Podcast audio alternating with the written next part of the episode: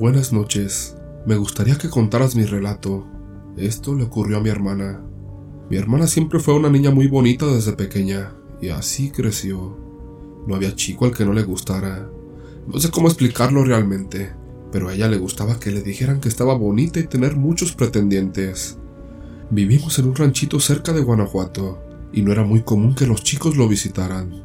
Todo comenzó alrededor del año 2010.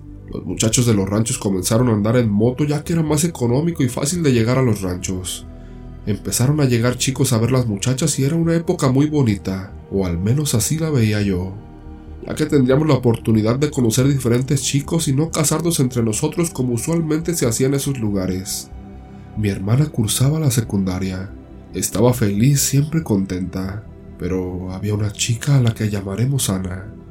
En la escuela primaria ya habían tenido algunos roces, pero fue hasta esta época que menciono la cual comenzó todo. Mi hermana y Ana se fijaron en el mismo chico. Las dos andaban detrás de él, pero Ana no era muy bonita. ¿Y Juan? De inmediato se fijó en mi hermana. Ella anduvo con él solo un tiempo, pero después conoció a otro chico y se convirtió en su novio. Entonces, Ana estaba dispuesta a todo. Quería quitárselo como fuera, pero el chico no cedía y le contaba a mi hermana todo lo que Ana le mandaba decir con sus primas Cindy y Yuri. Mi hermana furiosa la confrontó y le dijo que dejara en paz a su novio.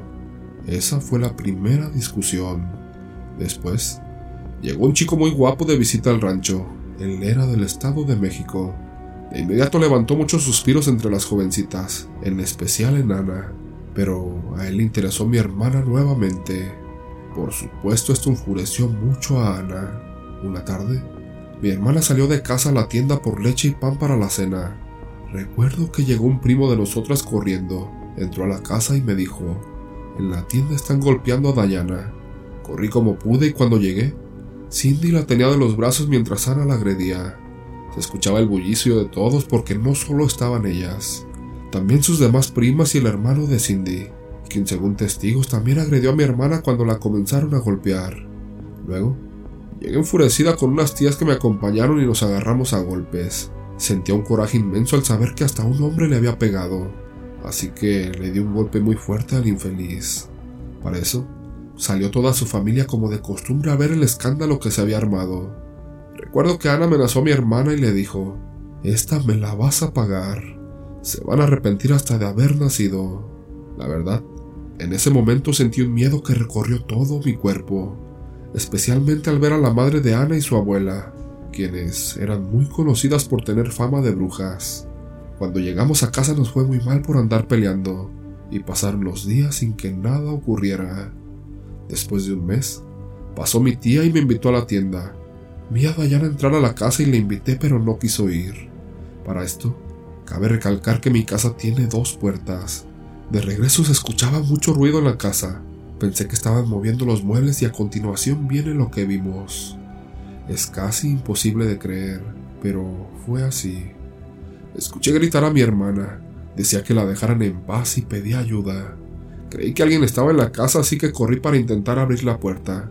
Vi cómo mi hermana corrió hacia donde yo estaba y intentaba abrir la puerta, cuando de repente vi que alguien la jaló para adentro.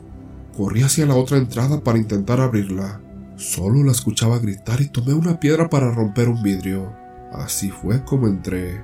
Lo primero que vi fue todo tirado, su ropa, sus fotos rotas y su maquillaje. Después, en una esquina estaba ella totalmente asustada y temblando. Le pregunté qué había pasado y me dijo que una mujer la había golpeado, que era una anciana vestida de negro y que le había dicho que iba a acabar con ella. Entonces recordé las amenazas que había hecho Ana. Se lo conté a mi madre y ella dijo que no era cierto, que tal vez mi hermana se había alucinado porque ella solo repetía que una mujer la golpeaba y le había sacado sangre de su cabeza pero nosotros no podíamos ver nada. Pasaron los días y llegó el viernes.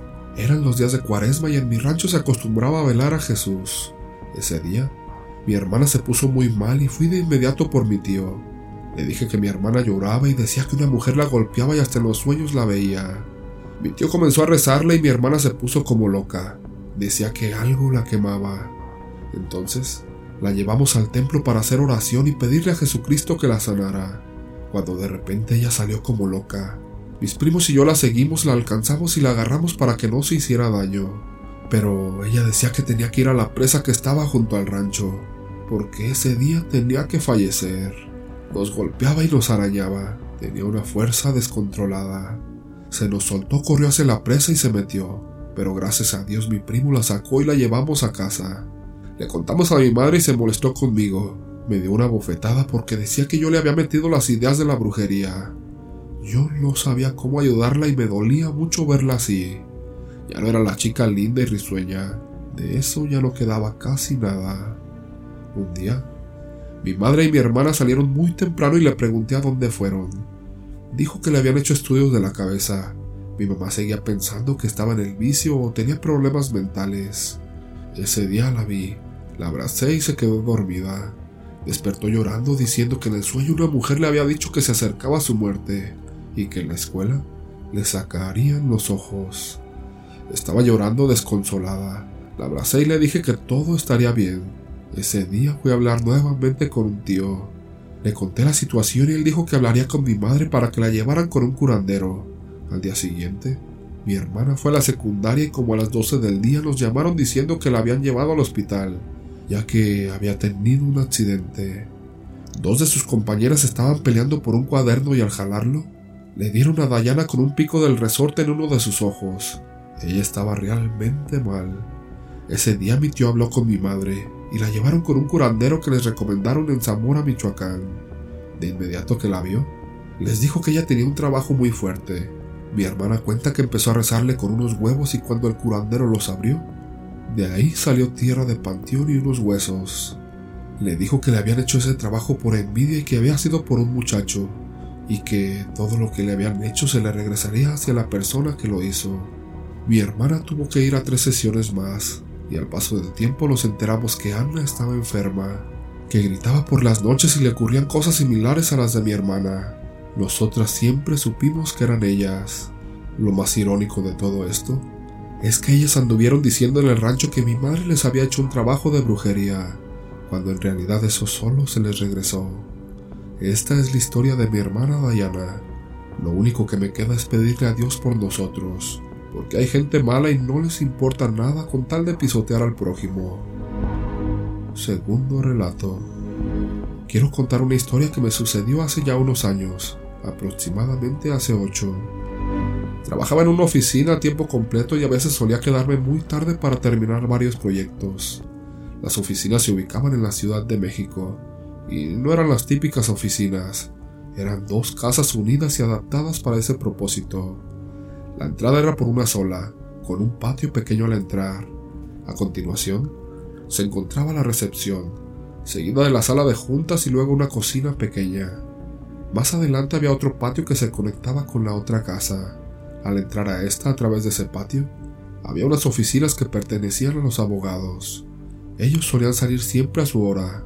Caminando hacia enfrente sobre la segunda casa, estaba la puerta que daba a la calle. Esa nunca la abrían. Y ahí mismo estaba una sala que tenía una oficina.